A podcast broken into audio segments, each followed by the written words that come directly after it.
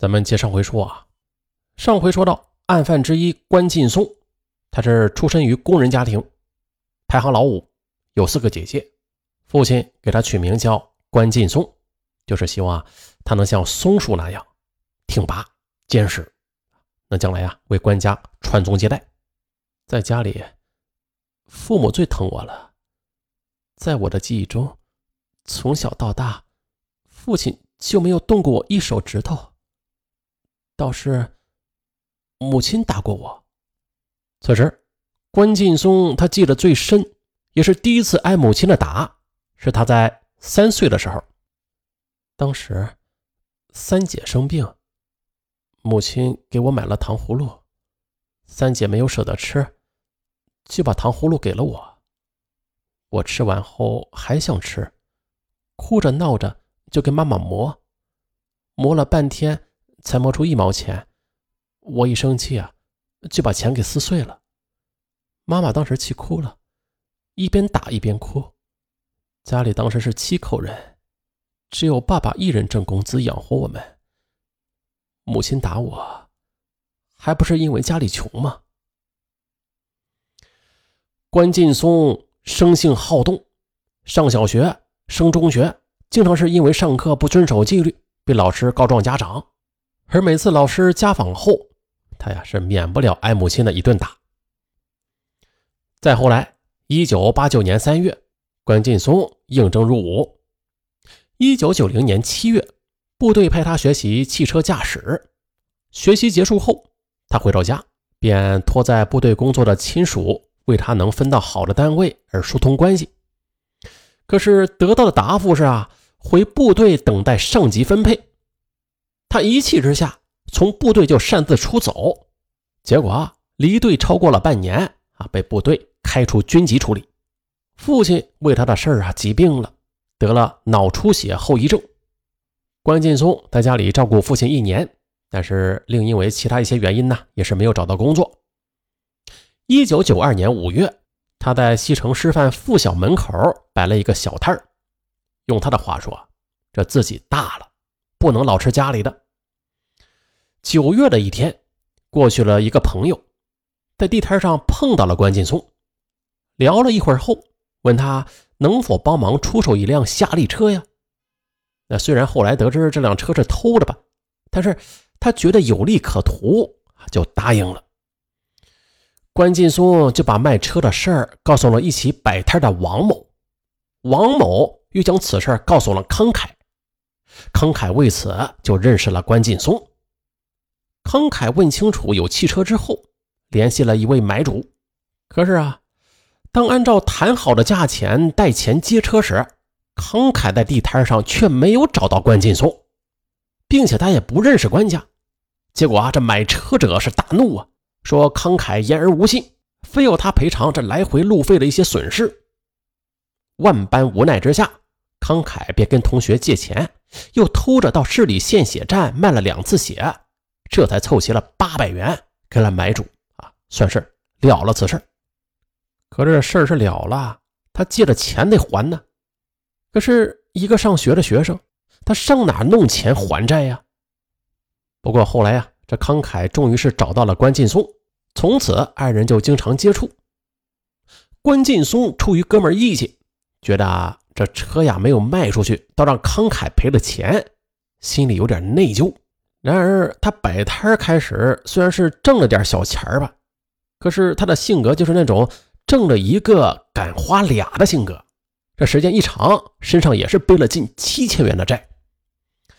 开始时两人就商量着做买卖挣些钱，把这些债啊都还上。可是他们一笔买卖也没有做成，从而便萌生了。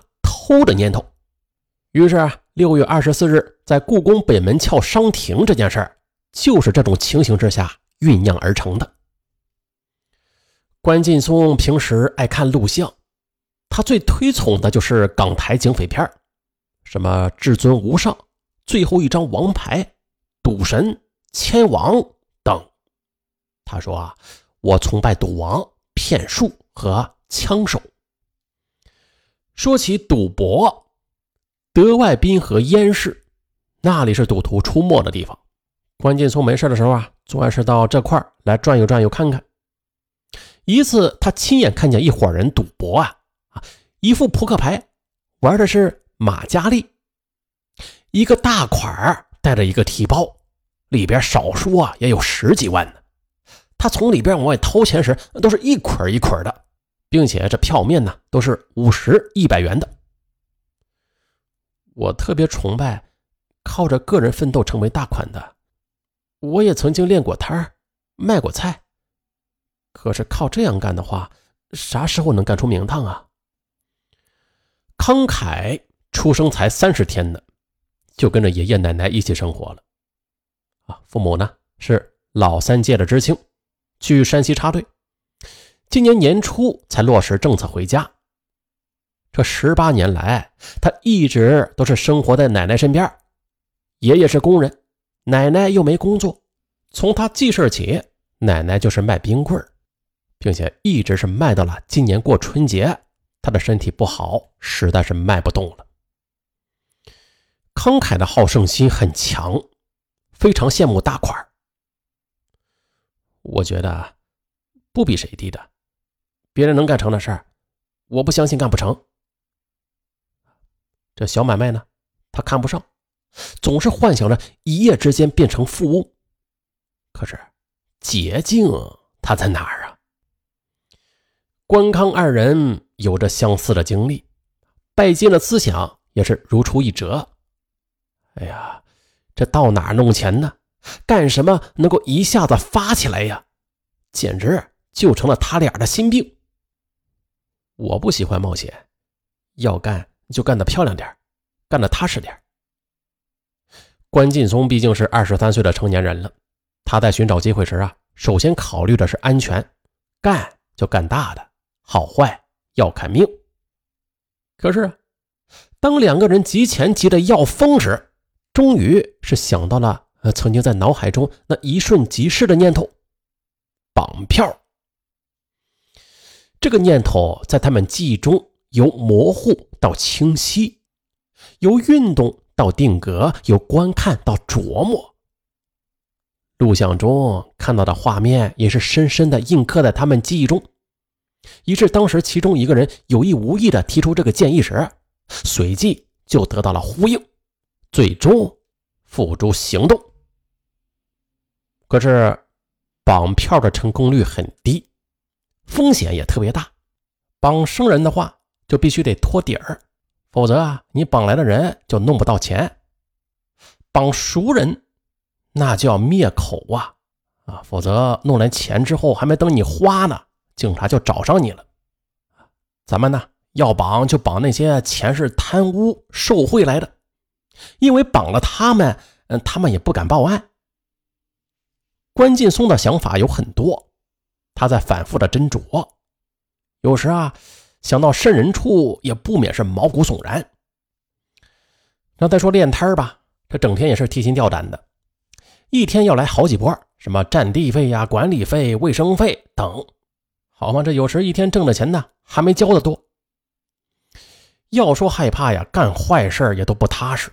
小偷偷钱包钱，这心里边也哆嗦。可是，当这钱装到自己兜里之后，他的心里啊也就踏实了。绑票也是如此。与其说天天活着这么累，不如叫干就干一回大的，该死该活呀，害怕一回，然后就踏实一辈子。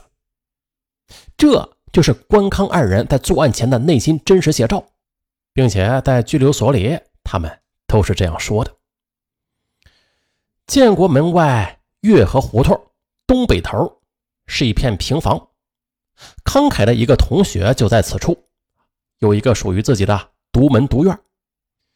那虽说同学与其父母啊在别处另有住处吧，但是这个院落呀，却成为了同学们聚会。或是呃个别同学打歇的地方，而光顾此地最多的就要数康凯了。于是，当关康二人打定了绑票的主意之后啊，康凯便提出就把这儿当做作案地。关劲松、康凯来到这儿看，哎，不错，这个地方啊果然非常隐蔽。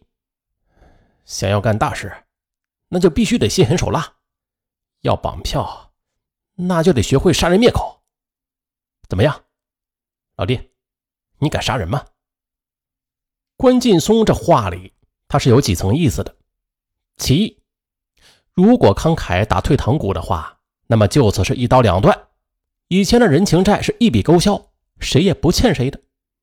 其二，试探一下这乳臭未干的毛孩子，他到底有没有这份胆量？其三，如果慷慨同意的话，那就必须先杀掉一个人，两人成为一条线上的蚂蚱，谁也别想离开谁。其次，就是为了练胆儿。